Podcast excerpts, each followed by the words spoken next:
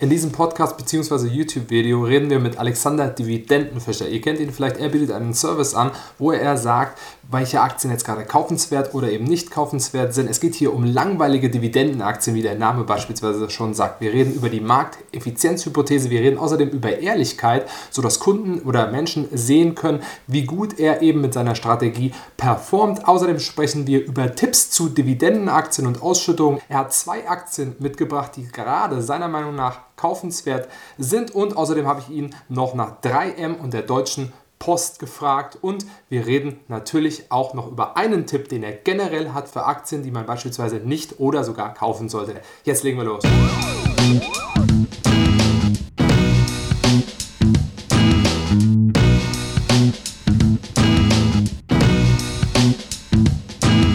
So, schön, dass ihr heute wieder dabei seid. Wir sind heute hier mit Alexander Fischer oder auch genannt Dividendenfischer.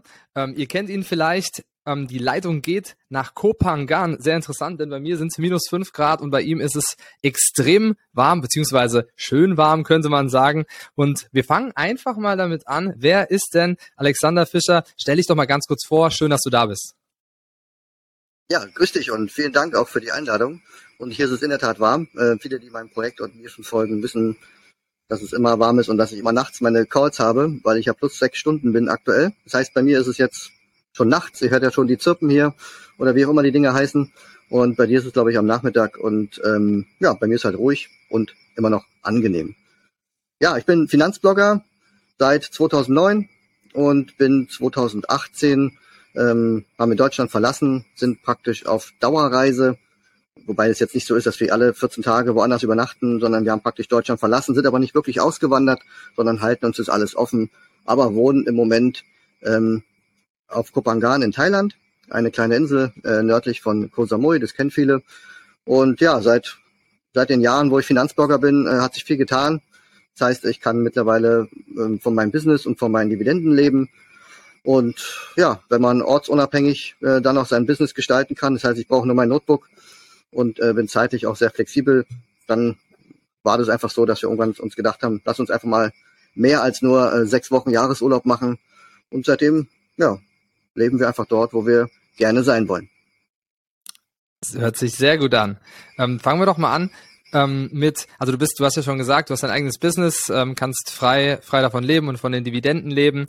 Ähm, Dividenden ist ja auch ein großer Fokus, werden wir auch noch ähm, zu kommen. Und zwar hast du den Blog beziehungsweise die Website reichmitplan.de, also reich-mit-plan.de und quasi den Dividendenalarm. Vielleicht kannst du mal ganz kurz erklären, wie deine Projekte so aussehen, was du machst, damit die ähm, Leute auch wissen, ähm, wie es da so genau bei dir aussieht und ähm, was du den Menschen so bieten möchtest. Also meine ursprüngliche Idee war damals vor vielen, vielen Jahren, äh, dass ich mir irgendwie was gesucht habe, womit ich nebenberuflich ähm, selbstständig sein kann. Und dort hatte ich den Anspruch, irgendwie passives Einkommen zu generieren. Das ist immer so ein Buzzword, aber es gibt in der Tat Einkommensquellen, bei denen man sicherlich anfangs was tun muss. Und irgendwann entkoppelt sich so der Zeit- und Geldfaktor. Das heißt, ich arbeite nicht eine Stunde und kriege da 40 Euro für, sondern man arbeitet erstmal ohne Entgelt und erzielt seine Einnahmen später durch Automatismen, durch wiederkehrende Einnahmen, wie zum Beispiel meine Mitgliedschaft oder wenn man irgendwelche digitalen Produkte verkauft. Und das hat mich schon immer so gereizt. Und so ist das über die Jahre entstanden, dass ich mit einem Finanzblog angefangen habe, mit Affiliate-Programmen. Das heißt, man vermittelt ähm, digitale Produkte oder zum Beispiel kennt man wahrscheinlich so eine DKB-Kreditkarte oder irgendwelche Konsorsbankkonten oder was auch immer ihr alle so kennt. Das empfiehlt man und erklärt es seinen, seinen Nutzern und wenn die dann über deinen Link solche Sachen abschließen, dann verdient man eine kleine Provision und das kann man schon ähm, über einen gewissen Zeitraum machen, bis man dann natürlich irgendwann merkt, äh, man ist an einer gewissen Abhängigkeit und da kam dann die Idee, ich mache einfach verschiedene Sachen und so habe ich heute verschiedenste Einnahmequellen, von denen ich einzeln nicht von allen leben kann. Also ich habe zum Beispiel mal eine fünfstellige Anzahl an Fotos in Fotoagenturen hochgeladen.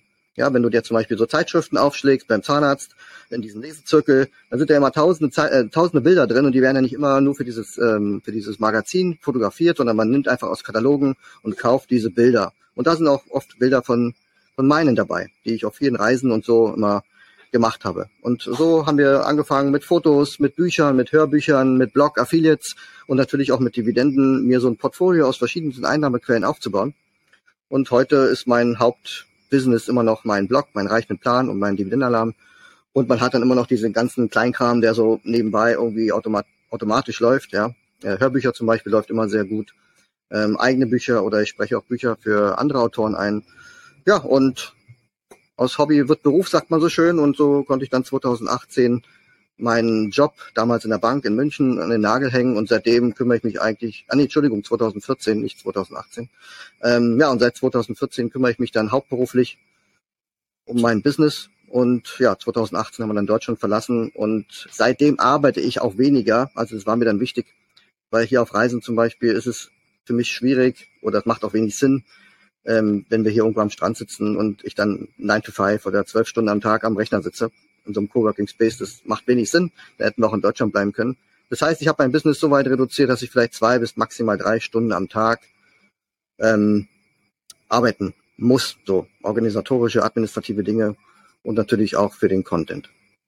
Mhm. Und was machst du genau bei ähm, beim Dividendenalarm zum Beispiel? Also wie ist das aufgebaut? Ähm, wie sieht dieses Projekt zum Beispiel auf das andere? Kennen vielleicht viele ähm, von irgendwelchen Influencern oder Influencern generell. Ähm, und dieser Dividendenalarm, wie sieht's da da mit diesem Projekt aus? Also wo ich noch äh, in meiner Firma war, ähm, bis zum Jahr 2014, habe ich irgendwie versucht, auch mein Geld anzulegen im Sinne von, ich sage jetzt mal Warren Buffett, ja. Man sagt immer, Warren Buffett schlägt in jeder Krise zu, kauft unterbewertete Firmen und wird dann dadurch reich. Und da war irgendwie mein Ansatz, dass ich das irgendwie gerne automatisieren würde. Ähm, weil es ist einfach schwierig, den Markt über hunderte Aktien zu überwachen. Und äh, für mich ist immer so die Zeiteffizienz wichtig. Ich möchte eigentlich nicht jeden Tag mehrere Stunden am Rechner sitzen und irgendwelche Aktienportale öffnen oder Aktienlisten durchforsten, mir das alles anschauen. Das heißt, ich habe nach einer Lösung gesucht, wo mir so ein System praktisch die Aktien, die kaufenswert sind, nach meinen Kriterien, sage ich jetzt mal, einfach ausspuckt und dann kann ich mir die anschauen und dann entscheiden, ist es für mich interessant oder nicht. Und ähm, da war ich auch ziemlich faul, deswegen hatte ich dann nach dem Automatismus gesucht und es ist mhm. mittlerweile so weit, so weit gekommen, dass das in der Praxis sehr gut funktioniert. Ähm, hat mich anfangs selbst überrascht. Mittlerweile ähm, muss ich sagen, überrascht mich das nicht mehr. Ähm, Im Gegenteil, ich bin, ich wäre jetzt überrascht, wenn es einen gegenläufigen Trend nimmt, ja. Aber die Performance, die ich jetzt seit 2015 oder seit 2016, also 2015 habe ich es gelauncht und 2016 war mein Depot, sage ich mal, nennenswert bestückt. Seit dem Zeitpunkt tracke ich meine Performance auf meinem Blog. Einmal im Monat ähm, gucken wir uns an, wie das alles sich entwickelt hat. Und ich würde sagen, das ist, ist schon sehr außerordentliche Ergebnisse, die man erzielt. Und der Fokus liegt auf einer ganz simplen Dividendenstrategie.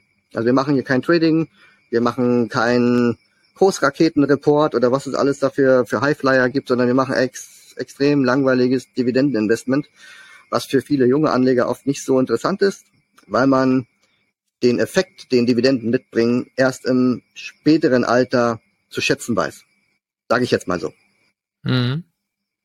Ähm, und das heißt, du sagst quasi, also dann du hast Abonnenten und die können dann quasi einsehen, diese Aktie ist jetzt deiner Meinung nach kaufenswert oder weil die unter eine gewisse Schwelle gefallen ist. Ähm, gehst du da ähm, hauptsächlich nach den Kriterien, dass du dir die Dividenden anschaust oder also die Dividendenausschüttung, stetige Erhöhung über so und so viele Jahre ähm, oder welche Kriterien kommen da noch mit rein? Beispielsweise sage ich jetzt mal, was ich immer gut finde, ist natürlich, wenn das über Jahre erhöht wurde, aber auch wenn die Dividenden um eine gewisse Prozentzahl steigen oder auch die die Umsätze, aber auch vielleicht nicht so viele Schulden da sind. Also was spielt da für dich rein? Weil rein Dividenden ist ja für viele ein Kriterium, aber im Endeffekt ist das ja auch nicht das Alleinstellungsmerkmal. Es ist ein tolles Merkmal, um zu bewerten, aber das Unternehmen sollte ja auch gut sein und auch zukünftige Produkte haben beispielsweise. Also wo schau, wonach schaust du da noch?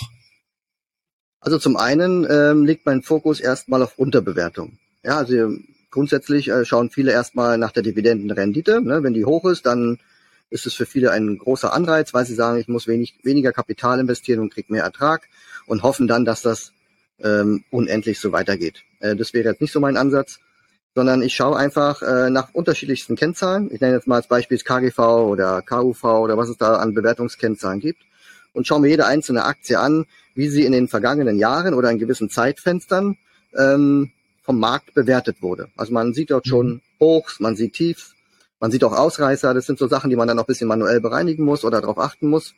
Und so kann man für jede Aktie, ich sag mal, so ein Setup finden. Oft finden sich zwei Kennzahlen, die miteinander korrelieren. Gibt auch manchmal bei außerordentlichen Aktien drei, aber es gibt unterschiedliche Kennzahlen, die miteinander korrelieren. Und wenn, wenn dieses, in dem Beispiel jetzt mal KGV und KUV bei von mir aus BASF, ähm, dann achte ich darauf, wenn diese Konstellation wieder vorkommt, weil mhm. in der mhm. Vergangenheit das offensichtlich ein Zeichen war für eine Unterbewertung, dass die Aktie praktisch dann nicht weiter fällt oder der Markt dann sagt, okay, es reicht, äh, wir springen auf und die Aktie hat so eine Art Boden gefunden. Dann sind es diese Signale, die ich praktisch bei jeder Aktie setze. Und wenn die auftauchen, dann ist es praktisch, also du hast es ja schon gesagt, ein Kaufsignal, aber es ist eigentlich eher ein Schau dir das mal an Signal. Ja, Kaufsignal okay. klingt immer so hart wie äh, spring rein, werf dein Geld rein und äh, alles ist richtig. Nein, also wir ja. nut nutzen praktisch die Kaufsignale dazu, uns mit den Aktien dann zu beschäftigen. Du musst dir das so vorstellen, eine Aktie steht bei 100 Euro, alles ist grün, alles ist schön, Sonne scheint und die Leute kaufen die Aktie. Und dann fällt sie auch 80 auf 60. Ja, dann kommen die ersten und sagen, ja, wenn sie 20, 30, 40 Prozent vom Hoch ist, vom 52 Wochen hoch, dann kann man da reingehen, alles ist gut. Dann Trendlinie 200 Tage und so weiter. Es mhm. mag alles im Trading oder irgendwo funktionieren, ja. Und bei mir kommt jetzt diese Signalschwelle aufgrund der Bewertungskennziffern, die dahinter liegen. Das heißt, der Kurs interessiert uns jetzt erstmal nicht, sondern wenn diese Konstellation auftaucht, beim Beispiel jetzt KGV und KUV, wenn diese beiden zusammenspielen, wie in der Vergangenheit, dann geht bei uns die Alarmlampe vielleicht bei von 100 kommend, ich sag mal bei 43,50 Euro an. Mhm. Das heißt, wir haben die Aktie zwischen 100 Euro und 43,50 Euro haben, haben wir uns mit der Aktie überhaupt nicht beschäftigt. Klar, wenn sie im Depot ist, dann ist es ärgerlich, dann schaut man, was ist da los, wo geht's hin. Aber grundsätzlich sind wir ja als Dividendeninvestor ähm, ja Sammler. Das heißt, die Aktie kommt jetzt erst auf den Schirm bei uns. Wir haben uns also schon mal eine ganze Menge Verluste erspart und können uns jetzt in aller Ruhe die, die Aktie anschauen und können eben feststellen, wie geht's dem BASF oder was haben die für Probleme. Und dann kommen so Sachen wie, wie du schon sagst, Dividendenqualität, Dividendenkontinuität ist für mich zum Beispiel wichtig. Also ein Unternehmen muss jetzt für mich nicht jedes Jahr die Dividende anheben. Aber die Kontinuität ist wichtig. Das heißt, viele Jahre eine, keine Dividendensenkung wäre mir wichtig. Und dann sind so Sachen wie Wachstum, Verschuldung und auch Geschäftsverlauf. Ne? Guck dir TUI an heute. Da frage ich mich, ähm, ja, brauchen wir keinen Tourismus mehr oder wie, wie kann dieses extrem hoch verschuldete Unternehmen irgendwie noch die Kurve kriegen? Das sind für mich Unternehmen, wo ich sage, ja, nee, dann, dann nicht. Aber wenn du sagst, Procter Gamble, Coca-Cola, solche Unternehmen, die seit Jahrzehnten von links unten nach rechts oben gehen, dann sind es die, auf die ich praktisch warte, bis bei mir das Signal auf grün schaltet. So, und dann noch kurz, war ja der Punkt, jetzt habe ich 500 Aktien, die wir beobachten und dann gibt's immer welche, die sind grün und immer welche, die sind rot. Jetzt ist es irgendwie auch nicht so schwierig. Jetzt weißt du ja, letztes Jahr ist ja, war ja ein Boommarkt, äh, die Börse ist ja ordentlich hausiert und ja, was machst du in so einem Markt? Da hat irgendeine Aktie grün und da denkst du dir, hm, kaufe ich die jetzt. Und somit habe ich dann aus dem ganzen Pulk von den Daten, die ich ja von meinen 500 Aktien sammle, mir einen Indikator erstellt. Ich sag mal ganz plump aus der Summe der Zahlen, da gibt es praktisch diesen Indikator, der geht zwischen 0 und 100. Und mhm. der zeigt mir an, in, in unserem Beispiel bei Werten über 70 ist der Markt, also der Markt unserer 500 überwachten Dividendenaktien. Ich würde mal sagen, das ist sowas wie vielleicht S&P 500 Dividend, äh, Dividendalarm, okay. sowas vielleicht. Also ist jetzt kein, kein tatsächlicher Markt wie der, wie der S&P oder der Dow, ja. Aber ja. es sind ja alle, alle wichtigen großen weltweiten Dividendenzahler mit dabei, also sollte das sowas wie ein S&P sein, sage ich mal. Und das zeigt mhm. mir dann an, wo dieser Markt steht, wie der in Summe bewertet wird. Und wenn wir über 70 sind, so wie letztes Jahr, dann ist der Markt teuer. Und was ich dann mache, ist, dann ist die Ampel bei uns auf Rot. Rot ist nicht so gut. Bei allen anderen an der Börse ist alles knallegrün, weil es gibt ja kein, keine Verluste, alle Börsen steigen, überall ist grün und die Anleger investieren.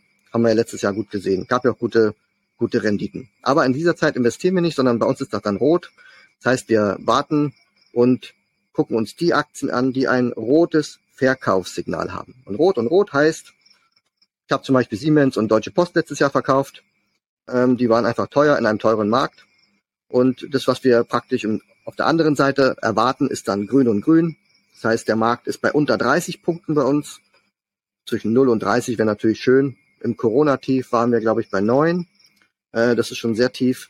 Aber wenn wir bei 15 sind, ist es auch in Ordnung. Und ja, ab 30, unterhalb 30 fangen wir an, uns die grünen Signale anzuschauen. Grün und grün. Das heißt, wenn es bei allen anderen blutrot im Depot ist, weil der Markt mhm. eben stark zurückgekommen ist, alles crasht und irgendwo geht wieder was kaputt, ähm, dann gehen bei uns die grünen Lampen an. Und das ist eigentlich ganz angenehm und äh, damit fühlt man sich ganz wohl und fang, fängt dann langsam an, sich mit einzelnen Aktien zu beschäftigen, sich die auf Qualität anzuschauen. In Corona zum Beispiel war TUI jetzt nicht so der Brüller oder Ölaktien. Ähm, und ja, so hat jede Krise seine Gewinner und auch seine Verlierer. Mhm. Ähm, das heißt, das heißt also, du, du glaubst auf der einen Seite, dass man, ähm, wie Warren Buffett, wie du eben, wie du auch schon mal gesagt hast, dass ähm, es unterbewertet, also du glaubst daran, dass man unterbewertete Aktien finden kann, Punkt eins. Ähm, und Punkt zwei, glaubst aber auch daran, dass man den ganzen Markt bewerten kann. Ist das richtig oder würdest du sagen, du nimmst die Tendenz, so ein bisschen eine gewisse Tendenz, die du dir selbst erstellt hast, ähm, deines Marktes quasi mit, um zu sagen, die Wahrscheinlichkeit ist jetzt größer oder glaubst du auch, dass man jetzt sagen kann, na, der Markt ist jetzt günstig? Weil das finde ich immer super schwierig zu sagen, wenn ich da sehe, Buffett sagt ja auch, ich kann ja nicht sagen, was der Markt morgen oder heute macht und ich kann dir auch nicht sagen, wie es jetzt gerade aussieht, weil ich weiß nicht, ob jetzt wieder was in der Ukraine gerade passiert oder wie auch immer. Wie, wie stehst du dazu? Ja, für mich ist es, ähm, wie du schon sagst, der zweite Teil eher, das ist für mich eher ein, ein Indikator, so heißt er ja auch bei mir, der Dividendenalarm-Indikator, der mir hilft, den Markt besser einzuschätzen. Das ist jetzt kein mhm. Allerheilmittel, aber es hilft mir einfach zu sehen, weil, weil wenn du so eine Börsensoftware aufmachst, so wie Anleger vorgehen, ja, die ja. öffnen www.aktienseite.de und dann haben sie ihre ganzen News. Heute ist irgendwas schlecht, heute ist irgendwas passiert. Und du siehst ständig irgendwie, heute ist der Markt gut oder schlecht.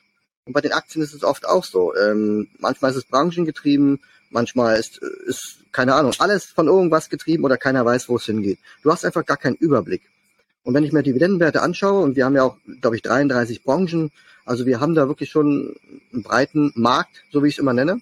Und wenn der mir anzeigt, dass äh, überdurchschnittlich hohe Daten zeigen, dass wir teuer sind, oder du kannst es ja auch anders nennen, also ähm, dass wir praktisch nicht günstig sind, ähm, ist vielleicht besser zu verstehen, weil teuer heißt ja nur, es kann durchaus noch teurer werden. Aber ähm, ich verkaufe dann auch nicht gleich Aktien, sondern ich halte mich einfach nur zurück. Also wenn du das letzte Jahr zum Beispiel nimmst, dann ähm, mhm. ging es in der Spitze bei meinem Indikator bis 78. Also höhere Werte habe ich in, seit, seit ich das gelauncht habe auch noch nicht gesehen. Jetzt hätte ich auch sagen können, ja gut, 78 ist noch weit weg von 100, aber ich hätte auch sagen können, ja gut, alles was über 70 ist, ist teuer. Und was ich dann mache, ist eben nicht investieren. Also ich halte mhm. einfach mein Geld zurück. Im Gegenteil, ich habe noch einzelne Aktien verkauft und ich habe an, an der Stelle, wo ja. ich meine, dass der Markt teuer ist, also überbewertet ist, praktisch mein Cash-Polster aufgebaut. Du musst mhm. dir das vorstellen, mit dem, mit dem Indikator, hier oben ist 70 und hier unten ist 30, hier wollen wir kaufen und hier oben ist teuer, dass der Markt in der Historie wie so ein Gummiband sich bewegt. Also er geht mal nach oben und dann ist er vielleicht, letztes Jahr war es, glaube ich, acht Monate lang war der Markt teuer. Und es ist einfach keine Ahnung, Statistik, Mathematik, kannst du dir aussuchen. Das Gummiband kommt einfach zurück zur Neutralität. Ob es dann gleich wieder nach unten schwingt, ist erstmal eine andere Sache. Aber wir werden immer wieder zurück zum Nullpunkt. In Anführungsstrichen ist es die Mitte, also 50 Punkte kommen. Und für mich ist es einfach eine höhere Wahrscheinlichkeit, in diesen Werten da oben nicht zu investieren, weil damit der Indikator auf 50 mhm. oder unter 50 geht, kommend von 78, bedeutet es faktisch, dass der Markt Punkte verliert. Also beim DAX von mir aus, wir waren bei, wo weiß ich, 16.000 oder 15 und ähm, sind da bis 12 oder wie viel auch immer. Na, oh, jetzt fliegen mir die komischen Viecher in den Kopf. Ähm, sind dann praktisch äh, im Markt so weit runtergekommen. Wenn ich also weiß, das Gummiband braucht in meinem Indikator 20, 25 Punkte, dann kann man sagen, das entspricht beim DAX vielleicht 3000 Punkte. Dann denke ich mir, okay, dann halte ich mein Geld zurück, warte noch und investiere mhm. vielleicht erst im nächsten Jahr. Und das ist so bei meiner Strategie vielleicht der einzige Knackpunkt, den viele Anleger erst lernen müssen, eben nicht stets und ständig zu investieren. Und zu warten, ähm, also ja. Ja, und das ist leider so. Ich habe zum Beispiel einen Zeitraum nur mal zum, zum als Beispiel. Ähm, lass mich kurz überlegen. 2018 ähm, haben wir ja Deutschland verlassen. Das heißt, ich habe Anfang mhm. 2018, da war der Markt schon etwas ähm, in einer, einer leichten Übertreibungsphase. Ich habe dort sämtliche ETFs verkauft, können wir ja nochmal drüber reden, warum. Ähm, ja. Meine Frau hat auch noch eine Abfindung bekommen und so. Wir hatten in diesem Jahr 50 Prozent Cash und Ende des Jahres 2018 kam dann dieses Trump-Gedöns da mit, was war das, ähm, Handelskrieg und so weiter. Und mhm. ich habe dann praktisch seit 2016 nur temporär investiert. Keine Ahnung, wie viele Aktien es waren, war vom Volumen her nicht so viel. Ich habe praktisch mehr an Cash angesammelt, als ich investiert habe. Einzelne Werte findet man immer mal. Und ähm, zwei Jahre fast nicht zu investieren, ist halt nicht so Anlegers Sache. Aber ja, hat eben auch, auch dazu geführt, ja. ja, hat aber eben auch dazu geführt, dass ich im Jahr 2019 mit einem popligen Dividendendepot halt über 50 Prozent gemacht habe. Ja, und, und der DAX, glaube ich, 25. Und das ist eben der, der Punkt, dass ich sage, die Chancen in der, liegen in der Unterbewertung. Also tue ich mich extrem schwer in einer Überbewertung mein Geld auszugeben. Ja, so wenn du in den Supermarkt gehst und die sagen jetzt, hier ist ein Produkt, du kannst jetzt drei Stück zum Preis von einem kaufen. Ich sag dir, alle gehen rein und ballern sich den Einkaufswagen voll. Und umgekehrt, wenn der Supermarkt sagt, okay, du kannst jetzt hier diese eine Dose zum Preis von drei kaufen, dann würden die alle dir einen Vogel zeigen und würden rausgehen und sagen, die haben sie doch nicht mehr alle. Aber komischerweise an der Börse ist es genau umgekehrt. Weil die Leute eben, ja. ich würde mal sagen, über 80 Prozent nicht auf die Bewertung achten, sondern sie suchen den schnellen Kick. Irgendein Börsenmagazin, irgendein Guru sagt dir irgendeine Aktie, von der du bis gestern noch nie was gehört hast. Zum Beispiel diese komische Fahrradaktie mit dem Bildschirm hier. Peloton oder wie die heißen. Ja, ja genau. Weißt du, die minus, keine Ahnung, 95 Prozent, weil irgendwelche Leute in Corona gemeint haben, wir werden jetzt unser Leben lang zu Hause sitzen und vorm Bildschirm Fahrrad fahren. Ja, weißt du, und da denke ich mir, ja, aber weißt du, Pamperswindeln braucht man in Corona, vor Corona, nach Corona. Oder Coca-Cola und den ganzen Kram. Und das mhm. sind eben Geschäftsmodelle, die sich etabliert haben. Und auf solche Aktien achte ich halt auch, dass die, wenn die unterbewertet sind und nicht, weil irgendwelche Geschäftsideen mal rauskommen. Und die Unternehmen haben ja in der Regel auch keine Historie. Also mit solchen Unternehmen kannst du praktisch auch nichts bewerten, wie mal was irgendwann mal war.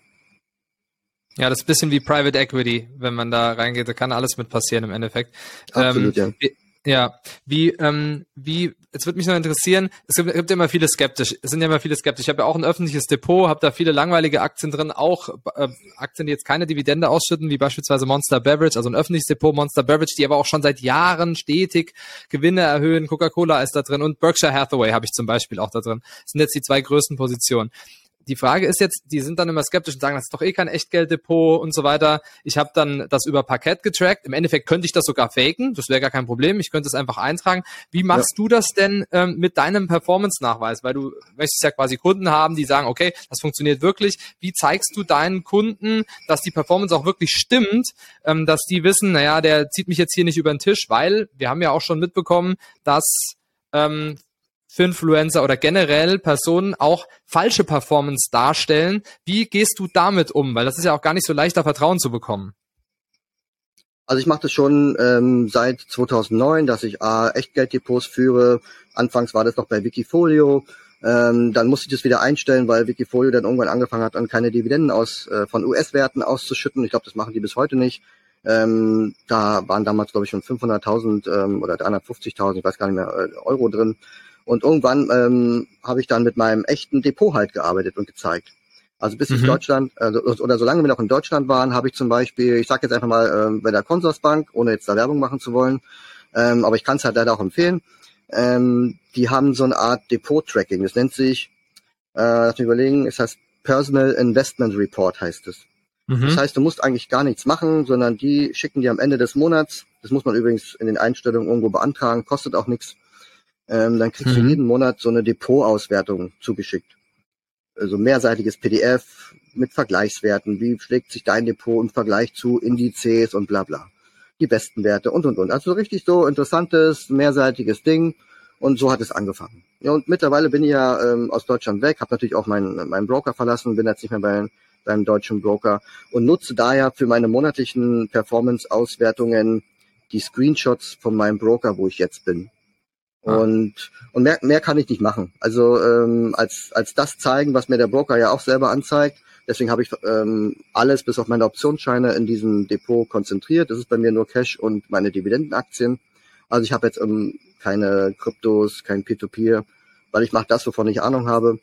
Und am Ende muss ich auch sagen, ähm, zählt natürlich auch, ähm, dass ich das schon viele, viele Jahre mache. Also ich bin jetzt kein ja, wie du schon sagst, Finfluencer, der jetzt ähm, den Leuten erklärt, was ist eine Dividende und äh, wie viel, wie viel, keine Ahnung, muss man jetzt machen, damit man sich jeden Tag irgendwie eine Cola kaufen kann, wie viel Dividende. So ein Kram ist für mich nicht relevant. Für mich steht auch eher im Fokus, den, den Menschen, den Anlegern zu zeigen, wie man mit einfachen Mitteln und mit konsequenten Handeln deutlich bessere mhm. Ergebnisse erzielt. Und ähm, meine Mitglieder können mein Depot einsehen, allerdings ohne Volumengewichtung. Das habe ich schon seit ich mein Produkt, äh, mein, ja, seit, seit ich mein Projekt gelauncht habe, lasse ich die Volumengewichtung weg, ähm, weil es nicht relevant ist, ob ich 100.000 oder eine Million habe, sondern es mhm. geht darum, wie wir das Geld anlegen. Und da helfe ich halt ähm, auch über meinen Telegram-Kanal.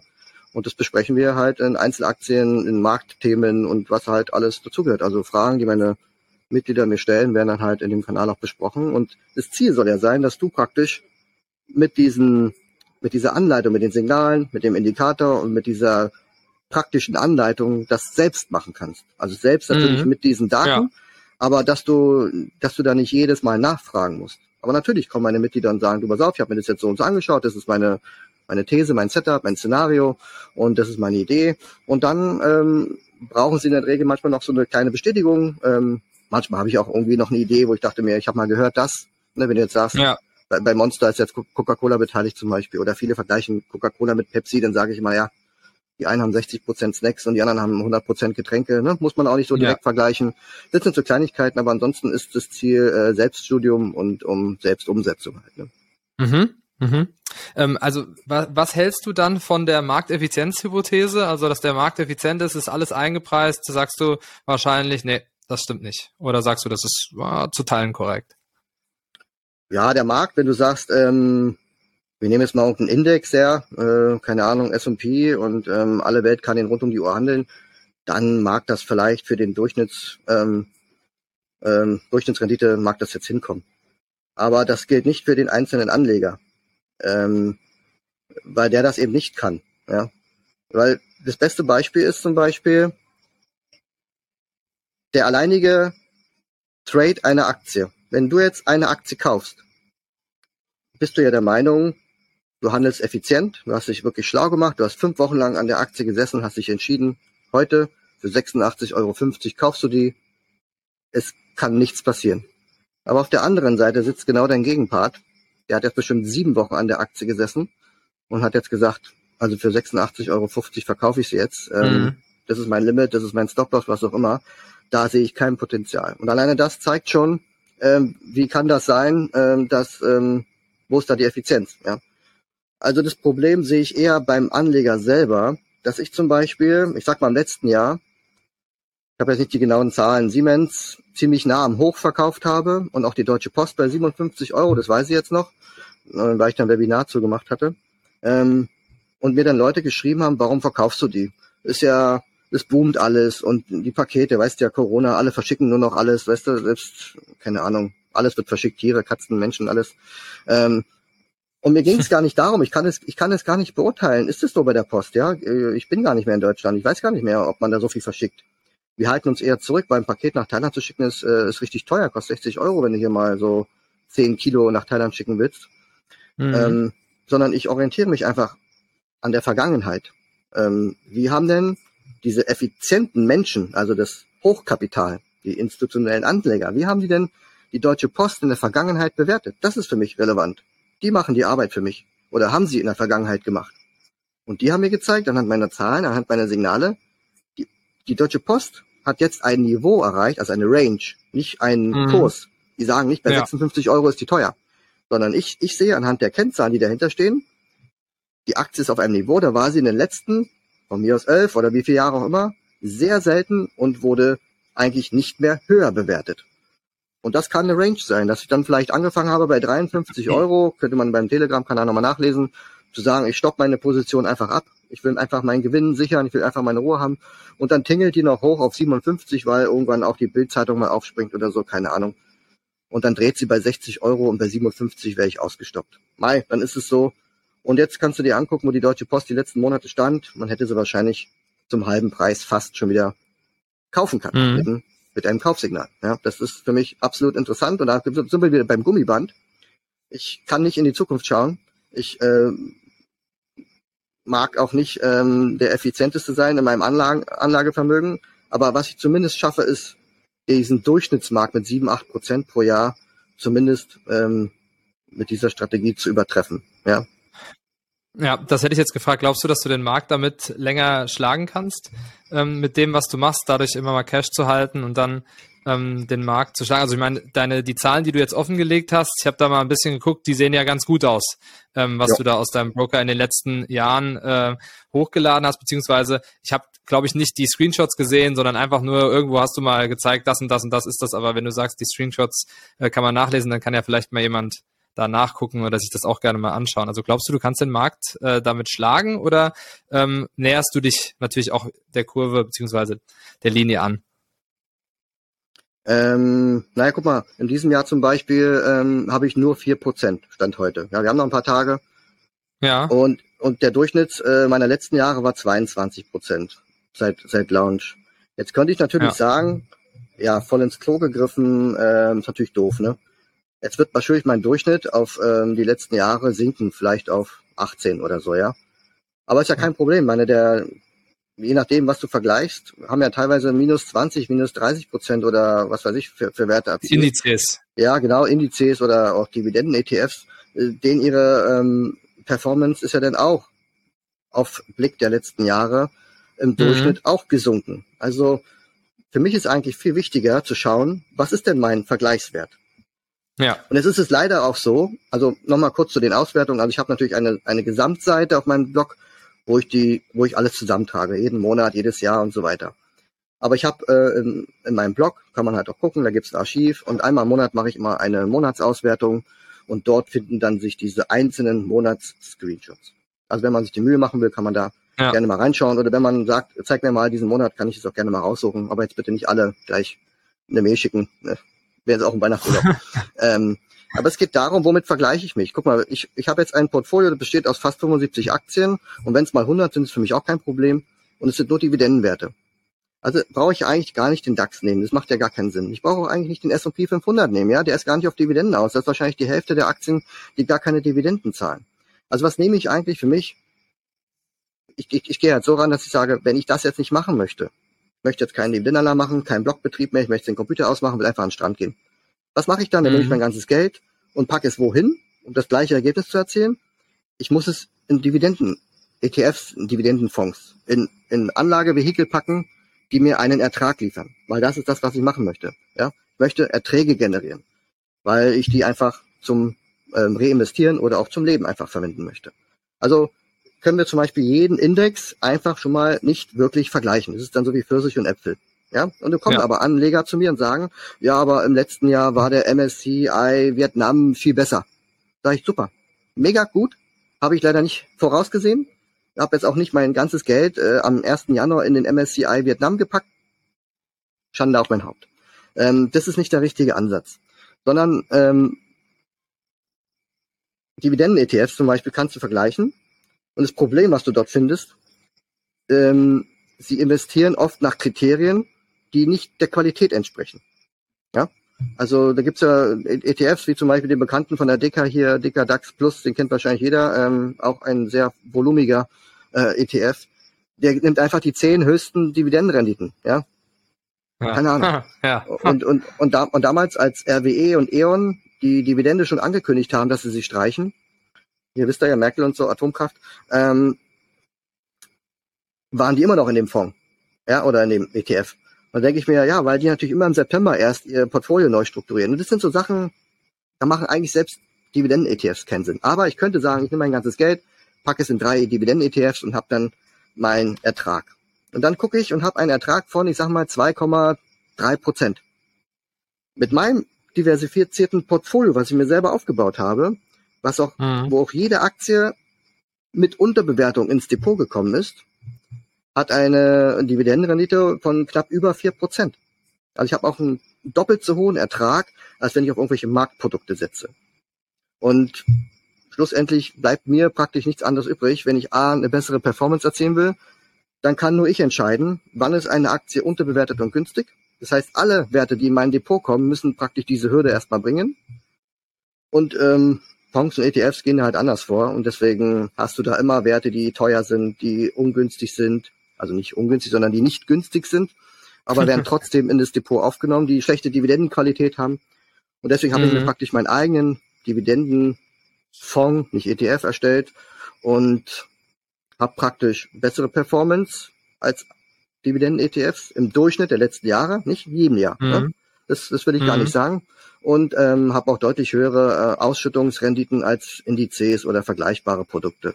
Ja, also, weil wir mhm. gerade gesprochen haben, hast du wahrscheinlich auch gesehen, im Corona-Jahr zum Beispiel ähm, ist mein Depot natürlich baden gegangen, minus, oh, ich weiß es immer nicht auswendig, 13 Prozent oder so.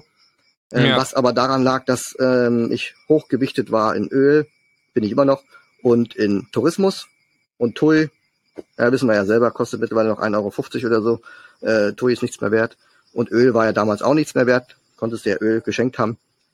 Hm. Das war so ein bisschen das Leidtragende. Aber unabhängig davon ist dieses Ergebnis ja in diesen 22 Prozent seit Launch pro Jahr, ist es ja mit drin. Also ja. mache ich mir jetzt wenig Gedanken. Da kann man ganz, ganz zufrieden mit sein, auf jeden Fall.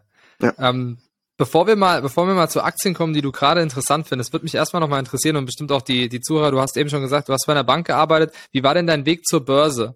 Ähm, hast du eine Ausbildung gemacht oder Studium im Bereich Finanzen? Ähm, wie, und was hast du bei der Bank gemacht? Vielleicht, wie, ist, wie bist du zur Börse gekommen? Ja, zur Börse bin ich gekommen ähm, in meiner Ausbildung. Da kam irgend so eine Versicherungstante und hat gesagt, du, du kriegst doch vermögenswirksame Leistung und die machen wir jetzt in so einen schönen Fonds. Und da hast du ja von Tuten und Blasen keine Ahnung. Hab gesagt, ja, machen wir doch. Ne? Und dann war das irgendein DWS Telemedienfonds. Ja, ich bin schon so alt. Der war dann mal so ein typischer Trendfonds. Der ritt dann zwei Jahre mal durch den Markt. Dann kam irgendwie, äh, wie hieß die, neue Marktkrise. Und mhm. da war das alles verblasen. Drei Jahre Ausbildung, drei Jahre, wie viel war das? 39 Euro, 40 Euro, wie viel immer was da gab, äh, waren dann direkt ins Sand gesetzt. Also das waren so meine ersten Erfahrungen. Und dann ging es weiter natürlich mit Versicherungsmaklern, die dir Verträge und ETFs und alles anbieten. Also ETFs gab es ja damals noch nicht mal Fonds. Und ja, mhm. irgendwann, irgendwann habe ich mal angefangen zu lesen mit Bodo Schäfer und was alles noch so gab damals und bin dann zur Erkenntnis gekommen, ich kümmere mich da irgendwie selber drum. Mhm. Bin dann irgendwie zum Trading gekommen und ähm, da hat mir auch so ein bisschen mein Arbeitgeber geholfen. Ich habe bei der Bausparkasse gearbeitet, also bei der, bei der Bank und dort in der Abteilung für Bausparen, dass ich mit diesem Produkt privat überhaupt nichts anfangen konnte. Und ähm, ähm, ja, auch Baufinanzierung oder Bausparen war irgendwie so nie meins. Und deswegen hatte ich eigentlich viel Zeit, mich um andere Dinge zu kümmern, ähm, neben dem Geschäft. Es war mal ein bisschen komisch, wenn, wenn mich Kunden gefragt haben, ja, was, was würden Sie mir denn empfehlen oder privat unter uns?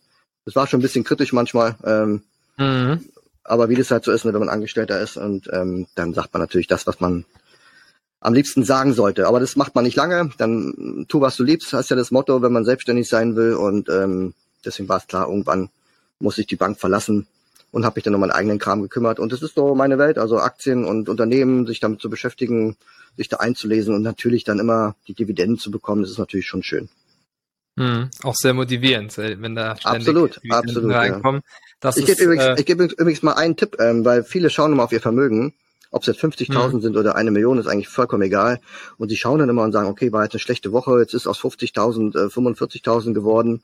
Und, und das ist das, was so emotional belastet die Menschen. Diese Schwankungen am Aktienmarkt. Mhm. Und wer sein Depot trackt, der sollte einfach mal, ich mache das zum Beispiel alles in Excel schon seit zig Jahren und die ist, wird immer größer, aber auf der ersten Seite, so die Gesamtübersicht meines Depots, da steht natürlich auch, wie viel, wie viel Vermögen wir haben und aus welchen Assets und alles, steht alles da. Aber die großen Zahlen, die, oder die größte Zahl ist bei mir ähm, der, der Ertragsposten. Also ich sehe praktisch, wie viel Erträge bekommen wir in Anführungsstrichen im Jahr und dann natürlich pro Monat. Und das Schöne ist, mhm. die Börse könnte jetzt zum Beispiel einbrechen, sagen wir mal 30 Prozent, alles bricht ein, ähm, alles geht kaputt. Aber der Wert bleibt fast stabil. Ja, also in Corona mhm. ging er mal zurück um 12 Prozent aufs Jahressicht gesehen. Also rein theoretisch wäre diese Zahl jeden Monat im, im Jahr 2020 um ein Prozent zurückgegangen. Das ist, finde ich, noch okay. Das ist auch das einzige Jahr. Dieses Jahr zum Beispiel geht es schon wieder 18 Prozent drauf, ja. Das sind also mehr als ein Prozent.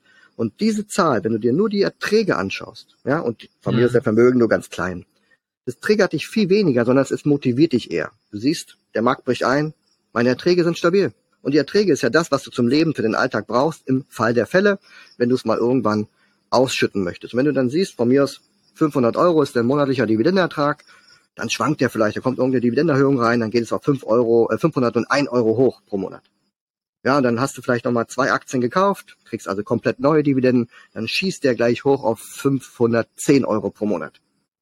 Und ja, dann gibt's eine Dividendenkürzung, dann geht er wieder 509, aber die Schwankungen sind viel, viel geringer und lassen sich eigentlich viel ruhiger agieren und hm. eher so die Geduld und Kontinuität, die du ja eigentlich für dein Depot aufbringen solltest. Ne? Alle sagen ja mal, Vermögensaufbau, da brauchst du Zeit, das geht nicht von heute auf morgen. Aber ich dachte, ja, sobald Leute äh, einen Betrag, der über ihren finanziellen Mitteln ist, investieren, da werden sie zum, zum Daytrader. Ja, mit ja, 80 ja. Mal als Depot geguckt und ah, nochmal ein Stop-Loss, jetzt ich sichere doch mal ab, weil es sind ja schon 16 Prozent Gewinn. Und da denke ich mir, beim Kauf äh, hieß es doch, ja, langfristig und äh, gegessen, getrunken wird doch immer. Aber ja. ab, ab einer bestimmten Schmerzgrenze beim Gewinn, die ist übrigens niedriger als beim Verlust, ja, ähm, werden Sicherungsmechanismen ergriffen und es wird alles über Bord geworfen. Ich glaube, 40 Prozent, habe ich mal gelesen, ähm, ist so eine Schmerzgrenze, wo viele sagen, oh, den Gewinn sichere ich mir. Aber du weißt ja, bei den Verlusten, da, oh ja. da ja. gehen deutlich größere Werte. Ja, ja, ich kenne das. Sehr gut. Ja. Das schmerzt schon richtig. Ich habe sogar eine Aktie im Depot, die habe ich wirklich einfach aus Trend gekauft, muss ich auch ganz ehrlich sagen.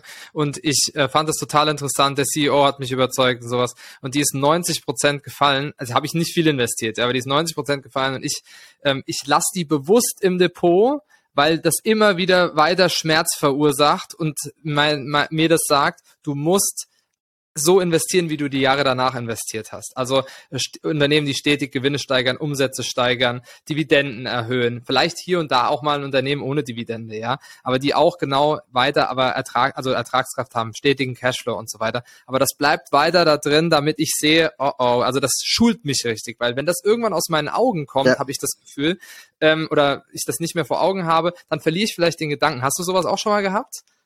Ja, auf alle Fälle. Und ähm, das ist das, was wir mit unseren Mitgliedern zum Beispiel auch machen. Also neben einer Depotbesprechung, gerade bei den neuen Mitgliedern oder dem Aufbau einer Depotstruktur, damit man einfach weiß, ähm, ich brauche keine ähm, 80 Prozent im Depot nur Embracer, irgendwelche polnischen oder was auch immer für äh, Gaming Gaming Firmen, ähm, sondern dass man einfach sagt, okay, das ist risikobehaftetes ähm, Industrie, Industrie vielleicht, irgendwie Chemie oder sowas, wo man sagt, okay, das reduzieren wir auf vielleicht zwei bis drei Prozent im Depot und dann kann man sich automatisch damit limitieren. Oder wenn du sagst, du möchtest gerne so eine Trendaktien handeln, dann kann man sagen, was auf, nimm dir fünf Prozent von deinem Vermögen und dann handel so viel Trendaktien, wie du willst und äh, dann läufst du nicht Gefahr, dass du irgendwann 60 Prozent in Trendaktien hast. Bei mich würde jetzt interessieren, in der jetzigen Marktlage ist ja auch viel los. Wir haben jetzt äh, gehört, also es gibt einige Häuser, die sagen, ähm, wir, wir haben eine Rezession in, in äh, 2023 und das wird tiefer oder wie auch immer, wird viel drüber diskutiert. Die Frage ist jetzt, welche Aktien findest du denn in der jetzigen Situation beispielsweise interessant? Und mich würden mal zwei interessieren,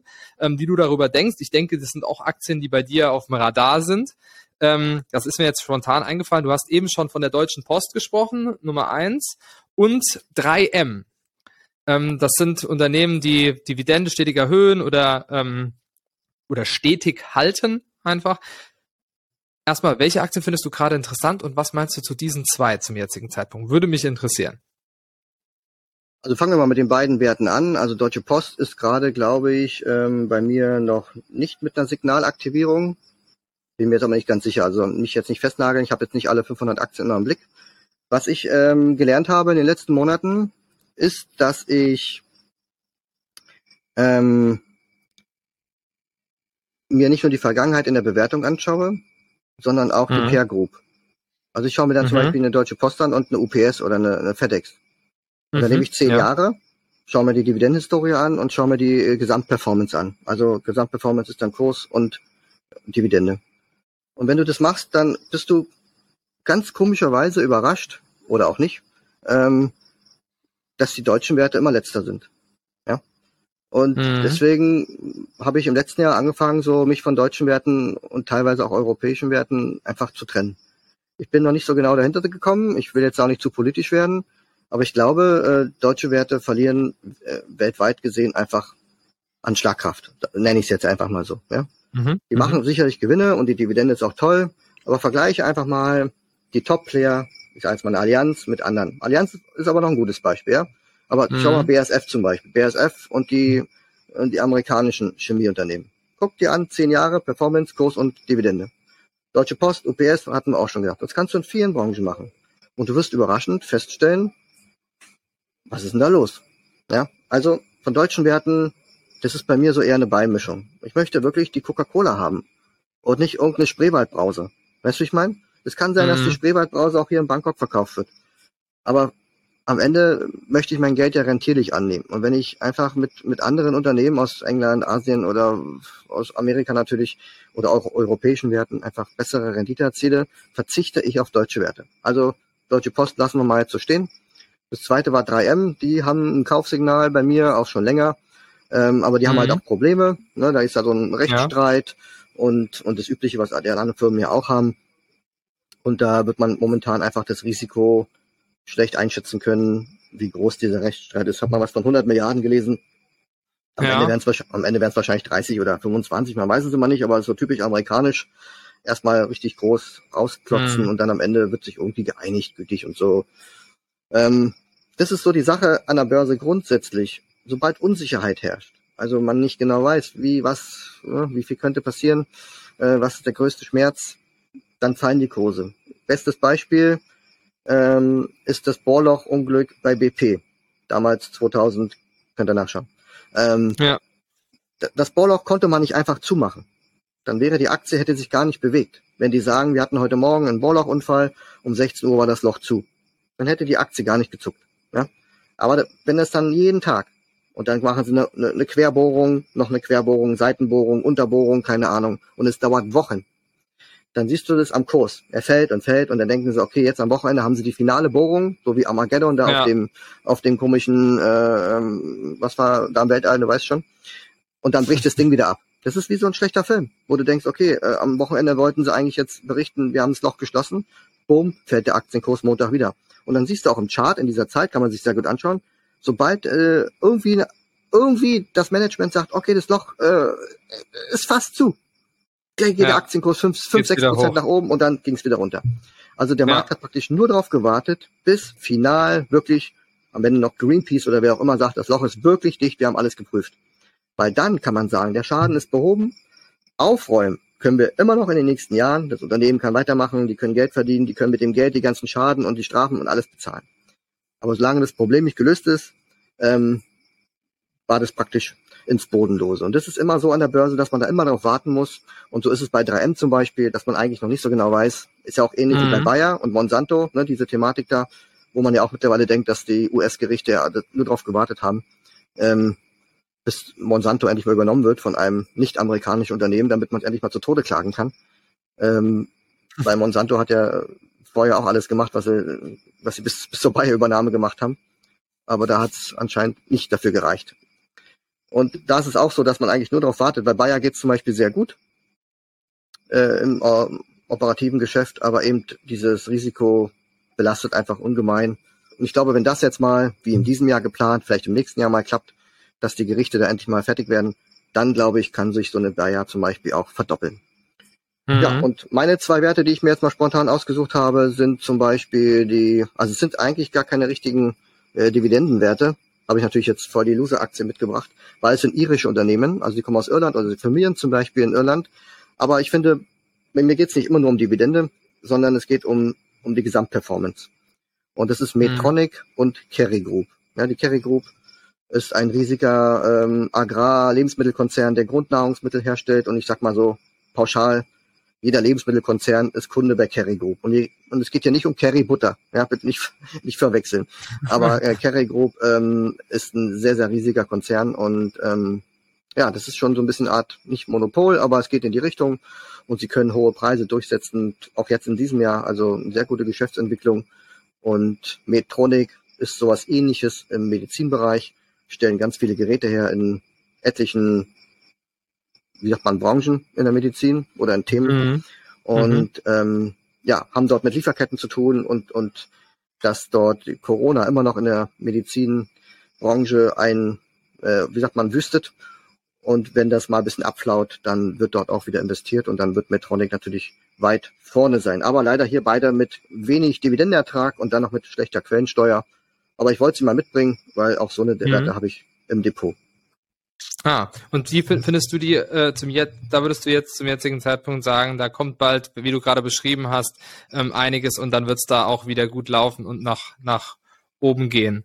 Ähm, Also das hast ich, du gemeint, sag, oder? Ich, ähm, genau, ich sage ganz klar auch den Disclaimer, den sollten wir auf jeden Fall äh, hinzufügen, dass beide genau. Aktien auch in meinem Depot sind. Deutsche Post ist nicht in meinem Depot, 3M ist auch in meinem Depot. Und beide Aktien haben auch ein grünes Kaufsignal. Allerdings ist momentan mein Marktindikator noch gelb. Und ähm, es wäre natürlich schöner, wenn es auch noch grün wird, weil du musst davon ausgehen, wenn der Markt nochmal zurückkommt, werden auch grundsätzlich alle Aktien, meistens nicht alle, aber viele auch nochmal ein bisschen viele. zurückkommen. Ähm, mhm. Was ich vorhin noch, was mir gerade einfällt, ähm, was ich noch sagen wollte, du hattest ja vorhin gesagt, du hast ja diese eine Todesaktie im Depot, wo du sagst, ja. okay, Paletten oder, oder, oder wie sie hieß, und du lässt sie dort liegen. Weißt du, was wir mit, mit unseren Mitgliedern zum Beispiel machen? Wir erstellen ein Handout. Wir möchten wissen, wir hatten ja schon angesprochen, Dividendenqualität, Dividendenkontinuität, Verschuldung hattest du, glaube ich, angesprochen. Das sind so etliche Punkte, die man sich anschauen sollte, vielleicht auch in einer gewissen Reihenfolge. Erst Selektion und dann vielleicht ein bisschen genauer schauen. Und was wir auch machen, ist eine Blacklist erstellen. Weil du könntest zum Beispiel sagen, du schaust dir deinen, deinen Todesschwadron dort an und versuchst mhm. herauszufinden, was war denn der Fehler? Wie kam es dazu, dass diese Aktie in deinem Depot, also wo warst du leichtsinnig, was hast du vergessen, wo warst du blind, was auch immer. Und, und es kommt ganz oft bei meinen Mitgliedern, die schicken mir dann so Listen und ich sage dann immer, okay, bei allen Aktien bitte hinten einen Kommentar reinschreiben, wo die herkommt, warum auch immer, genau das. Und dann steht dann so, ja, ich sage jetzt mal nicht den Namen, ähm, das hat mir dieses Magazin XY empfohlen. Ja. Oder da bin ich im Börsenbrief ABZ. Oder Influencer Ingo, Ingo Meyer, hoffentlich gibt's den jetzt nicht, äh, hat, ähm, hat es in seinem Depot im YouTube gekauft. Ne? So. Ja. Und, und dann siehst du dir das Depot an, da liegen dann 15 Aktien und bei sieben treffen diese Kriterien zu. Und dann sage ich immer, ja, dann hör doch auf mit äh, Kursraketen, Magazin XY und so weiter, weil du siehst ja offenbar, fehlt ja so ein bisschen so die Effizienz, ne? wo wir ja vorhin ja. gesagt hatten. Ne? Ähm, und das alleine führt schon dazu, wenn man sich das in seine To-Do-Liste einträgt, also eine No-Do-Liste, dass man dann eben, die wird auch bei mir, gibt's die. Also da sind Werte drauf oder nicht nur Werte, also ich, mit Werten, die mich einmal, ich hätte fast ein schlimmes Wort gesagt, also Werte, die mich einmal geärgert haben, äh, die werde ich nie wieder in mein Depot kaufen. Ja. Ähm, ja. Aber bei mir steht zum Beispiel drauf, bei Unternehmen, bei denen es, ich sage jetzt mal, Gerüchte gibt, Vermutungen, Unterstellungen, die jetzt vielleicht gar nicht so unterschwellig sind. Ja, da geht es um Bilanzbetrug, ich sag mal Wirecard zum Beispiel oder auch Aurelius gab es schon mal, wenn man die kennt, ähm, ja. komische komische Informationen. Die versuche ich sofort zu verkaufen und ähm, also Wirecard hatte ich jetzt noch nie, aber Aurelius und ich möchte mit solchen Werten nichts zu tun haben, weil du siehst ja zum Beispiel bei Wirecard hat es sich ja am Ende auch bewahrheitet, auch wenn es lange gedauert hat und alle dagegen gearbeitet haben. Aber ich möchte sowas nicht haben. Ja? Und genauso wie Penny Stocks, Börsenbriefe. Überall, wo gesagt wird, das ist jetzt eine Kursrakete, die kanntest du bis gestern noch nicht, aber heute ist Peloton der größte Fahrradhersteller mit Bildschirm und deswegen Wachstumsraten ohne Ende und alle springen wir jetzt da drauf. Dann sind es Werte, wo ich sage, wer möchte denn da, ähm, Unternehmen müssen mindestens so und so lange am Markt sein, müssten Historie haben und so weiter. Mhm. Und dann, mhm. und dann denke ich mir, Weißt du, gucke ich mir doch lieber eine Procter Gamble an. Weißt, ich weiß, ist extrem langweilig. Aber dann kann man ja abends sich einen Film anmachen, guckt sich mal die ganzen 400 Marken durch, ist auch mal, ist auch mal eine Weile beschäftigt, ja. Aber da weißt du, das machen die schon eine ganze, ganze Weile. Die machen das länger, als ich alt bin. Warum soll ich das in Frage ja. stellen? Warum soll ich das gegenüberstellen zu einem Unternehmen, was ich bis gestern noch gar nicht kannte? Was vielleicht, was war das mit Netflix war doch irgendwas, dass irgendeiner mit Netflix irgendwo mit dem Fahrrad gefallen oder was weiß ich. Irgendeine Story, ich hab's noch nicht mal richtig mitbekommen. Und da denke ich mir, ich muss in dieses Unternehmen nicht investieren. Ja? Und äh, vielleicht in zehn Jahren gucke ich mir Peloton an und sage, okay, jetzt kann man die mal einschätzen. Die sind echt was geworden, sind also nicht umgefallen. Und vielleicht beschäftigt man sich damit. Aber das sind für Menschen Werte, die spekulativ unterwegs sind, die gerne nur Wachstumswerte haben wollen. Mhm. Und aber ich habe noch wenig Depots gesehen. Mag jetzt nicht blöd klingen, aber äh, reine Wachstumsdepots, die langfristig gute Überrenditen erzielen. Ich weiß nicht warum, weil es ist oft so, du investierst in zehn Werte und dann schaffen es nur vier. Und die anderen, ja, ja war eine geile Story, hat aber irgendwie doch nicht funktioniert, aber die kommen doch nächstes Jahr. Und aus den 90 werden dann doch nochmal minus 50. Mhm. Ja. Ähm, das führt dazu, dass dein, dein Depot einfach leidet in der Gesamtperformance. Und, und so eine Sachen schreibe ich mir halt in meine Liste. Und wenn ich dann irgendwas mhm. finde, keine Ahnung, was für eine Aktie. Und dann schaue ich durch, ach, ach nee, guck mal hier, die zwei Punkte möchte ich eigentlich gar nicht im Depot haben. Ja. Und dann ist es bei mir schon so, so ganz emotionslos, ganz rational gehe ich da einfach weiter. Das wird bei mhm. mir im ersten Step komplett ausselektiert. Hey, ich hoffe, diese Podcast-Folge bzw. dieses YouTube-Video mit Alexander Fischer hat euch gefallen. Wenn das denn so ist, dann lass uns doch gerne mal ein Like für dieses Video da, wenn du denn über YouTube beispielsweise schaust und wenn du über eine Podcast-Plattform dabei bist, dann würden wir uns über eine positive Bewertung natürlich ebenfalls für den Finanzfitness-Podcast freuen. Und jetzt wünschen wir dir noch einen schönen Tag. Bis zum nächsten Mal. Mach's gut. Ciao.